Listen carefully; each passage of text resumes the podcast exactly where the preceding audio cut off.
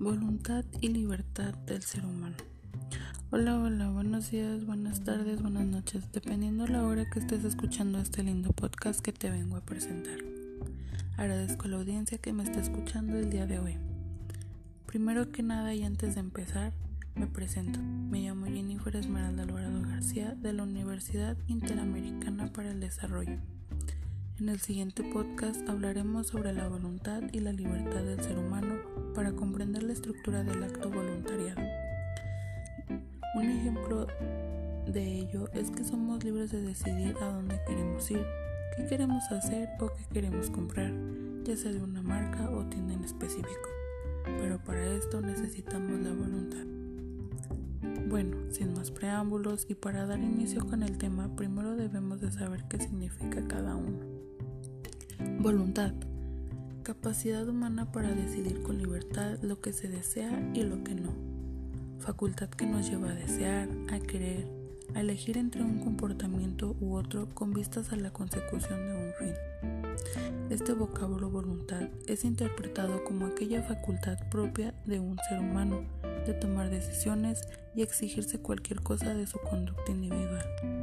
Sin lugar a dudas, es la capacidad que sobre todas las cosas es de carácter supremo en cada individuo, la cual nos impulsa a tomar decisiones fijas y precisas acerca de cualquier cosa que hacemos cotidianamente, lo que significa que es gracias a ella que se toman siempre las decisiones y se realizan las acciones.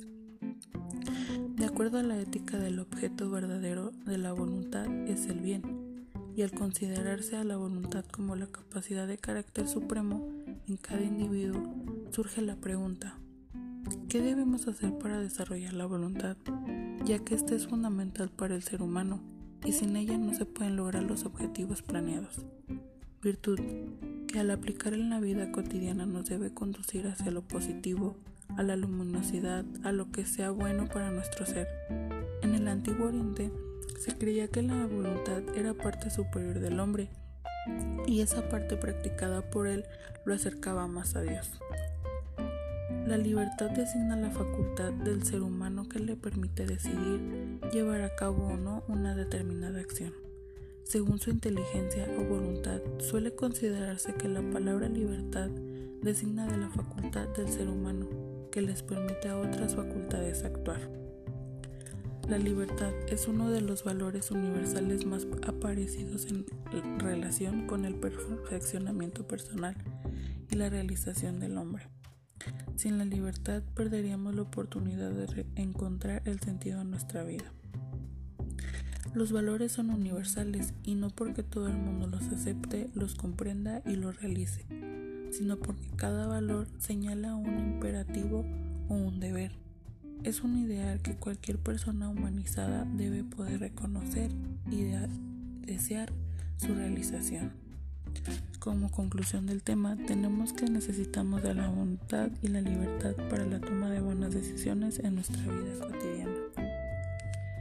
Y pues sí, el aprendizaje que tenemos de esto es que no, no, no debemos de eh, hacer cosas que no, no debemos de ser persuadidos por los demás, simplemente son nuestras tomas de decisiones.